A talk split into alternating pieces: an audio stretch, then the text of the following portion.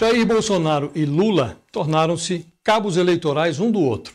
Interessa a ambos repetir em 2022 a polarização de 2018. Se a eleição fosse hoje, indicam as pesquisas, Bolsonaro prevaleceria com folga sobre Lula, ou sobre o poste que o líder petista indicasse. Mas o jogo não está jogado. Há gatos gordos na tuba do projeto político do presidente. Beneficiário do antipetismo, maior força eleitoral da sucessão passada, Bolsonaro fornece material capaz de potencializar uma onda emergente, o anti-bolsonarismo.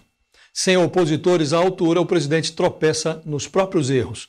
Bolsonaro costuma bloquear os internautas que comparecem às suas redes sociais para criticá-lo. Nas últimas semanas, segundo relatou a auxiliares, ele teve de intensificar esse hábito. Muitos dos seus seguidores passaram a exibir um comportamento de perseguidores. O fio condutor dos questionamentos é o descompromisso de Bolsonaro com a agenda anticorrupção. Incomodado, o presidente desenvolve uma resposta padrão. Ele declara que os críticos favorecem a volta do PT ao poder, algo que transformaria o Brasil numa Venezuela ou numa Argentina. Bolsonaro ainda não notou, mas a contrariedade que chega às suas contas eletrônicas pode favorecer não a volta do petismo, mas o surgimento de um candidato capaz de representar o papel de novidade. O penúltimo gato a entrar na tuba do plano de reeleição foi Cássio Marques, o indicado de Bolsonaro para a vaga de ministro do Supremo Tribunal Federal. Os devotos do presidente abominaram a escolha.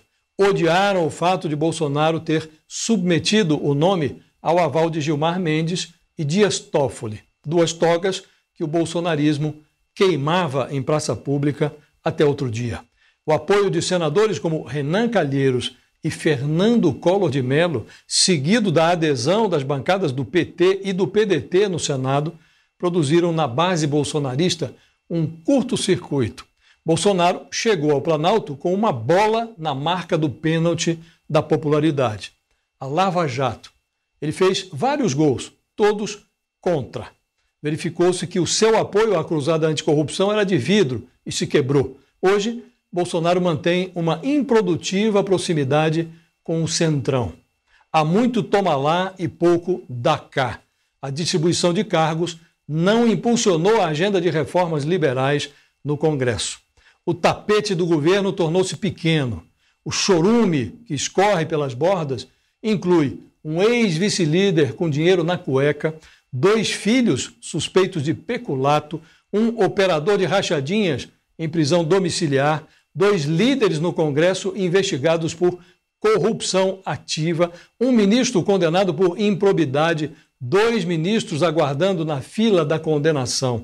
Tudo isso e mais a primeira-dama com uma interrogação no valor de 89 mil reais na conta bancária. O odor do melado encoberto pelo aroma do auxílio emergencial da pandemia, que caiu de 600 reais para 300 reais. Em privado, Bolsonaro declara que não abre mão de criar um benefício novo para colocar no lugar do Vale Corona a partir de janeiro. Em público, ele reconhece que não há dinheiro. Esquiva-se de exercer o papel antipático e intransferível de informar que despesas pretende cancelar para financiar o seu renda cidadã. O compromisso com a austeridade está prestes a subir no teto de gastos. Antes da crise sanitária, o governo entregou um pibinho de 1,2%. Hoje, convive com a recessão da pandemia. Os desempregados já somam 14 milhões de brasileiros. E as reformas econômicas viraram prioridades de gogó. Ou Bolsonaro dá um cavalo de pau no seu governo, ou se arrisca a chegar a 2022 como um candidato favorito a fazer de um outro Bolsonaro o próximo presidente do Brasil.